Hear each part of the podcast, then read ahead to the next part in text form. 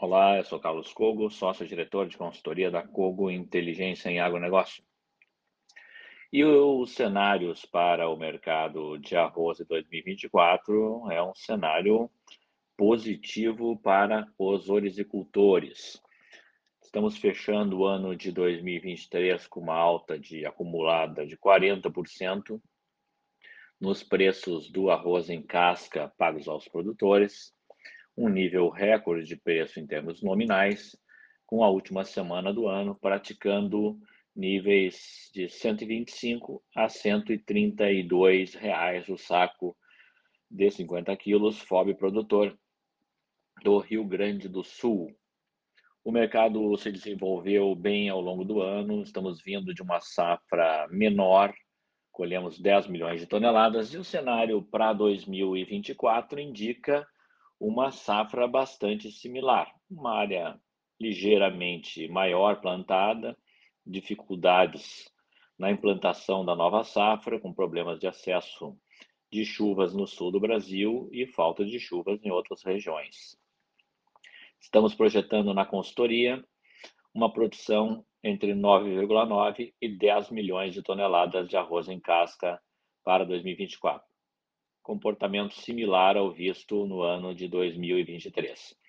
O ano deve entrar com estoque de passagem menor, em torno de 1,7 milhão de toneladas, já que exportamos aí ao longo de 2023 1,7 milhão de toneladas, importamos 1,4 milhão de toneladas. O setor encerrou 2023 com um resultado favorável na balança comercial, exportando mais de 300 mil toneladas além do que importou. Demanda interna deve, permanecer estável em 2024, na ordem de 10,2 milhões de toneladas, e os excedentes exportáveis vão acabar gerando uma disputa entre os exportadores e o consumo interno. A produção é insuficiente para atender a demanda interna do Brasil, mais o potencial que temos para exportar. Alguma coisa vai ficar afetada. E isso significa que deveremos ter um leve aumento de importações e também uma média de preços é, bastante atrativa em 2024, uma safra começando com menos pressão de baixa sobre os preços, as indústrias estão desabastecidas, é, saíram do mercado algumas indústrias no final do ano, aguardando então a chegada de nova safra, que deve chegar atrasada. É, devemos ter mais ofertas somente a partir do final de fevereiro e março. Então, deve ser uma transição suave aí para o produtor, que deve evitar pressionar muito o mercado com oferta nos primeiros meses do ano.